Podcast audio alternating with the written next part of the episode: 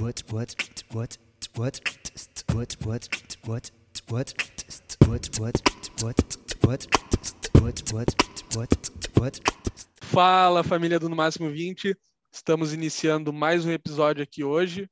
Gostaria de agradecer a galera que está acordando agora, a galera que já está no meio do seu dia ou quem está indo dormir conosco. Meu nome é Diego Lopes e vou acompanhar esse bate-papo com vocês. Empreendedoras e empreendedores desse Brasil, muito prazer, meu nome é Leonardo, sou formado em administração e assim, essa é uma conversa que a gente deveria ter feito há muito tempo atrás, de verdade, mas os encontros da vida não deixaram e agora vocês vão poder aproveitar. Não vou dar muita dica aqui, vou deixar o Zé falar, mas aproveitem que hoje está muito bom. Então, apresentando o nosso convidado e grande amigo de hoje, Henrique Hermann, ele é formado em Direito pela PUC, também fez especialização em Direito Empresarial pela PUC, tem MBA em Gestão de Pessoas pela FGV, daí vocês vão entender o porquê de ser um advogado fora do comum, né? fora do tradicional que a gente está acostumado. Ele fundou o Herman Advogados e também é fundador e head de novos negócios da League, que é uma empresa de legal design, que é também algo bem novo para o mercado jurídico. É uma startup que é formada por advogados e designers para conseguir traduzir essa linguagem que a gente sabe que é complexa num modelo que empresários entendam, né? Pessoas normais entendam. Mas brincadeiras à parte, a gente vai falar muito sobre isso hoje, sobre essas questões de inovação e também os modelos que o Herman aplica no escritório. Então a primeira pergunta seria para te contar um pouquinho sobre o modelo de gestão do escritório, falar sobre Scrum Lab, então várias questões que tu trouxe para dentro. Pois então, obrigado aí pelo convite também estava uh, eh, esperando o convite, ansioso para conversar com vocês, e mas para tudo nessa vida tem hora. Chegou a hora desse nosso bate-papo aí. Legal poder compartilhar com vocês um pouco da, da nossa experiência. É, essas, uh, essas iniciativas que a gente tomou nos últimos anos, elas decorrem assim de alguns sustos que a gente tomou e que nos fez enxergar a necessidade de, de mudar. Uh, teve a, a, reforma trabalhista, né, em, alguns anos atrás, que eh, foi um baque para o nosso negócio, que naquele momento era um escritório exclusivamente trabalhista, e com a diminuição da quantidade de reclamatórias, a gente viu o nosso faturamento despencar, e a gente sentiu a necessidade de mudar. E mais ou menos na mesma época, eu tive a, a, a iniciativa de perguntar para o nosso maior cliente o que, é que, eles achavam do nosso trabalho, achando que ela ia responder que é o melhor escritório do mundo. Uhum. E ela, ela disse aquela frase célebre de que a gente era uma fábrica de salsicha. A gente não fazia nada de diferente. Aquilo me assustou. Foi mais ou menos na mesma época e foi mais um argumento que nos fez sair do lugar aí e, e, e tentar inovar. Ah, esse caminho de inovação começou lá com o nosso amigo Thiago Breyer, né, que ele nos pegou pela mão, nos ajudou com a consultoria dele. Logo depois também ah, veio ah, o pessoal da Beta House, que trabalhou conosco. Era importante o advogado que não tem, que não aprende nada a não ser brigar na faculdade. A gente precisa de gente de fora do, do, do escritório para nos ajudar a sair dessa areia movediça aí que é o direito, né? Que a gente acaba achando que um direito é um fim em si mesmo e não é. A gente tem que entender que o direito é uma ferramenta bastante poderosa, mas ela tem que servir para algo mais importante, que no nosso caso, que atende empresa, é entregar melhores condições para que ela consiga ser um, desenvolver melhor o seu negócio, atingir lucros, eh, como advogado trabalhista, eh, compartilhar algumas rotinas trabalhistas que são legais aí no mercado para que ela trate melhor seus empregados, as pessoas trabalhem mais felizes, produzam mais e todo mundo siga um caminho mais positivo. Né? Então, a gente começou com esses dois consultores, foram dois momentos muito importantes da nossa vida no escritório. A gente, nesse meio tempo, é, criou uma, como se fosse um lab, né, um laboratório, a gente procurou um espaço de inovação em Porto Alegre, que na época era a OCA, depois virou Revolution Hub, em que a gente precisou sair ali do olho do furacão da operação para conseguir pensar em algumas coisas diferentes. Né? Se a gente ficasse dentro do escritório, na rotina, naquela máquina de moer carne, que é um escritório que trabalha com contencioso de massa, a gente ia ficar o tempo todo fazendo prazo, fazendo audiência, respondendo consulta, fazendo planilha, muita planilha que o cliente uh, empresa adora pedir planilha para advogado, então a gente ia ficar focado na entrega. A gente não ia conseguir pensar no dia de amanhã em como evoluir. Daí a gente criou esse, essa espécie de laboratório em que a gente costumava pensar algumas iniciativas diferentes. Eh, tivemos várias, algumas mal sucedidas, mas faz parte do aprendizado, outras bem sucedidas, e a gente vai amadurecendo nesse processo, né? Até que mais recentemente, no, ali no, no, no início da pandemia, a gente conseguiu, de certa maneira, se adaptar bem ali no início do home office, né? Era novidade para todo mundo, especialmente para o escritório de advocacia. E logo em seguida, o judiciário uh, também teve uma dificuldade para aprender a trabalhar em casa, mas logo em seguida eles se adaptaram e começaram a produzir muito, muito mais. Em um escritório como o nosso, ele responde ao que o judiciário produz. Então, quanto mais o judiciário produz, mais a gente tem que produzir com mais rapidez. E a gente começou a trabalhar demais, assim, uma carga exaustiva de trabalho, e a gente precisava encontrar um modelo de trabalho mais inteligente, né? Nessa época, como a gente já tem a cabeça mais voltada para essas inovações, a gente já acompanhava o Leandro Gonzalez, que daí é, o, é a terceira mão amiga que a gente uhum. encontrou. Ele era, na época, gerente do Itaú e tinha um setor muito parecido com o nosso, que além de demandar uh, com a matéria trabalhista especificamente, eles uh, ele ele foi o, primeiro a primeira iniciativa no Brasil que conseguiu trabalhar com um método ágil na rotina e era o Scrum que ele usava. E ele também prestava consultoria e a gente resolveu apostar. No início um pouco céticos a gente não entendia como é que a gente ia conseguir aplicar o um método ágil na operação de um escritório de advocacia daí na contratação dele a gente eh, teve aulas teóricas, vários encontros, tudo online. Ele é de São Paulo, e é no meio da pandemia, quando ninguém saía de casa. E no final dessa consultoria dele, ele ajudava a implementar de acordo com a realidade do teu negócio, do teu escritório. E a gente conseguiu aos poucos implementar em cada um dos times. Na época eram cinco times que nós tínhamos. E o pessoal pegou junto, acreditou, e hoje a gente consegue rodar muito bem nesse sistema. É, as pessoas conseguiram se organizar melhor, trouxe uma série de benefícios, transparência, comunicação. Comunicação era um problema antigo do nosso escritório. Antigamente as pessoas no presencial iam para o escritório, é, e mandavam um e-mail para o cara do lado, da mesa do lado, né? Não falavam. O, hoje a gente não tá, a gente continua home office, ainda tem aqueles encontros no escritório, mas na rotina a gente trabalha em casa ainda e a gente se reúne em virtude do, dos eventos do método com muito mais frequência e as pessoas falam mais uh, e, e, agora é um trabalho muito mais racional equilibrado né? Aquela lógica do Scrum que é aquela figura do rugby né? Dos caras evoluindo conjuntos abraçados. É uma coisa com antigamente o advogado um cara tinha 20 prazos numa equipe da, dentro da mesma equipe e outro tinha cinco né? E o sujeito o ser humano é brabo. Ele se lembra sempre do dia que ele tinha 20, não do dia que ele tinha 5. E trabalhar com uma sobrecarga num dia é complicado. Então hoje tu consegue pegar esses 20 mais os 5, junta, mistura tudo e distribui de uma forma mais equilibrada, né? Então ninguém vai ter uma sobrecarga, uma sobrecarga desumana de trabalho num dia. A coisa vai evoluindo naturalmente, assim. E ficou muito bom. As pessoas agora não têm aquele sentimento, ah, eu carrego o escritório nas costas, o outro não faz nada. Não, todo mundo faz igual. Daí liberou qualidade de vida, era um, o nosso primeiro propósito. As pessoas estão com qualidade de vida hoje, as pessoas estão conseguindo ter tempo para se dedicar a outros projetos que não a rotina. E está sendo muito legal, sabe? A gente conseguiu ter outras iniciativas, tem até uma equipe meio comercial agora que se criou, está conseguindo pensar no comercial, que antes a gente não pensava. A gente sempre foi muito institucional apenas, assim, relacionamentos institucionais sem uma pegada comercial, sabe? de como que a gente pode prospectar mais cliente. Até isso a gente está conseguindo pensar. Então, o Scrum veio bem a calhar aí e é uma baita experiência que eu faço questão de compartilhar. É possível.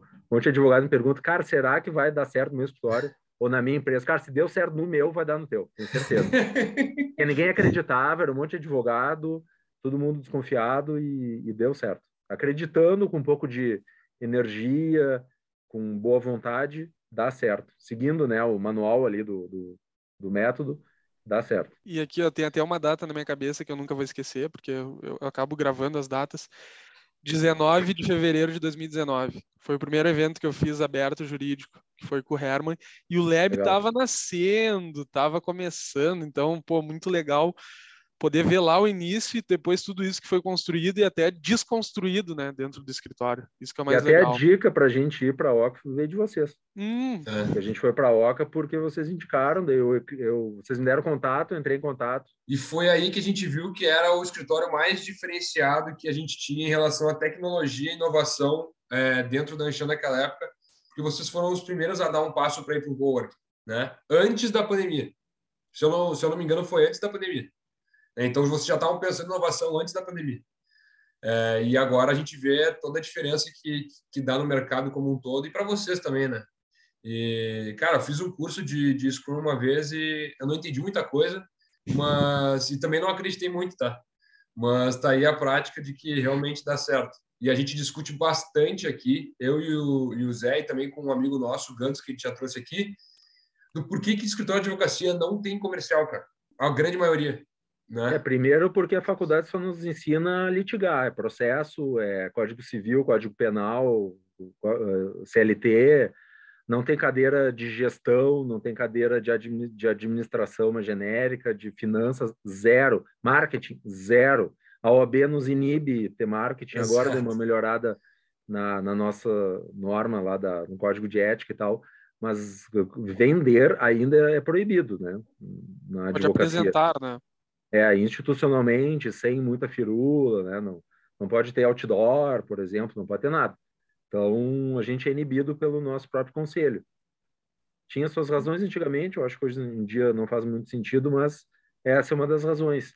E o advogado também é mais voltado, assim, ele até escolhe a profissão por ter um perfil eh, mais voltado, assim, para a questão do, do direito mesmo, sabe? Então, não é muito comercial, né? Pegando um gancho bem importante em relação a toda essa mudança que vocês passaram, uh, depois de passar por uma, uma, dificuldade grande, pegar uns feedbacks dos, dos, dos clientes, é, ser comparado com uma fábrica de salsicha, cara, é, tenho certeza que tu não quer mais passar por isso. E já conectando com uma segunda pergunta que é muito importante, é quais são os próximos passos de vocês é, vocês querem fazer mais tecnologia, querem fazer mais inovação no escritório, você, cara, o que, que é? Porque de vocês a gente nunca espera que pode acontecer, mas a gente sabe que alguma coisa boa vai acontecer. Né? Sim. É, o que que acontece? Eu, eu não tenho, eu não sei para onde que a gente quer ir, porque é, ao longo desses últimos anos de transformação do escritório, em que aconteceram muito mais coisas do que nos 17 anos anteriores que eu tive na advocacia tradicional, é, eu aprendi que o aprendizado, a evolução é a jornada em si, assim, não tem uma linha de chegada. Eu não quero chegar nessa linha de chegada e, ah, estou satisfeito. Por eu estar satisfeito em algum momento da minha carreira, que eu achei que ia receber um baita feedback do cliente e recebi aquele soco no estômago que o elogio esse do, da, da fábrica de salsicha. Então, eu não sei onde é que eu quero chegar, eu sei o que eu quero continuar fazendo em termos de evolução, de inovação, no sentido, para usar uma palavra da moda, assim, né, e entendendo que inovação é fazer algo de uma, algo antigo de uma maneira nova, diferente, entregando com entrega, com valor para o cliente, e tecnologia, eu aprendi lá no início, já com o Thiago Breyer, ele já tinha me alertado, cara, não mistura, são coisas diferentes. Tá? Boa. Não adianta tu ter uma parafernália tecnológica se tu não sabe usar ela. Não adianta ter uma Ferrari se tu não sabe dirigir. Então, a inovação é um passo anterior e que te conecta muito mais coisas do que a tecnologia. Inclusive, eu só me senti preparado para uh, ir pelo caminho da tecnologia mais recentemente, em que eu participei uh, ou com clientes ou com negócios meus, uh, uh, com, com algum projeto de tecnologia, e a Liga é uma delas. Então, e é uma jornada bem difícil. Tu perguntou do porquê que advogado não tem não tem setor comercial. comercial. Cara, porque é difícil. Cara, tecnologia é mil vezes mais difícil porque é um outro, tu lida com outro tipo de público, né? A, a linguagem, a questão de código uh, é bem mais complexo. E então, respondendo a tua pergunta objetivamente, quais são os próximos passos? Continuar pensando em uma maneira dos nossos negócios, Herman Advogados e a Ligue, fazer a diferença, basicamente. A gente erra muito nessas inovações. O, o laboratório serve para isso, serve para errar. A gente não pode errar no dia a dia, no atendimento do cliente, perder prazo, dar uma consulta errada, mandar uma planilha errada, mas algumas iniciativas assim que dão suporte para que a gente possa ser um, um, prestador de serviço melhor, eu acho que a gente pode errar, a gente não vai prejudicar o cliente, né? E a gente aprende mesmo com erro. Então, dizem que o erro é uma oportunidade de tu encontrar um acerto logo em seguida, né? Então, eu acho que essa, essa é a ideia dos próximos passos. Continuar inovando, pensando em soluções para a gente ser um melhor, para as pessoas se sentirem mais felizes, para as pessoas ganharem mais dinheiro, mais reconhecimento, mais satisfação. E as pessoas, eu digo, quem trabalha conosco, quem nos contrata, eu acho que faz sentido a gente se conectar de uma forma genuína com as pessoas ao nosso entorno, não só com as pessoas que trabalham com a gente, mas com os clientes da gente. Acho legal a gente trabalhar, prestar um bom serviço, ser reconhecido por isso, ficar amigo. Acho que ninguém gosta de trabalhar com inimigo, né? E criar relações verdadeiras, assim, em que todo mundo cresça junto. Acho que vai tornar a vida de todo mundo melhor, né? Então, a ideia é essa. Os próximos passos são esses.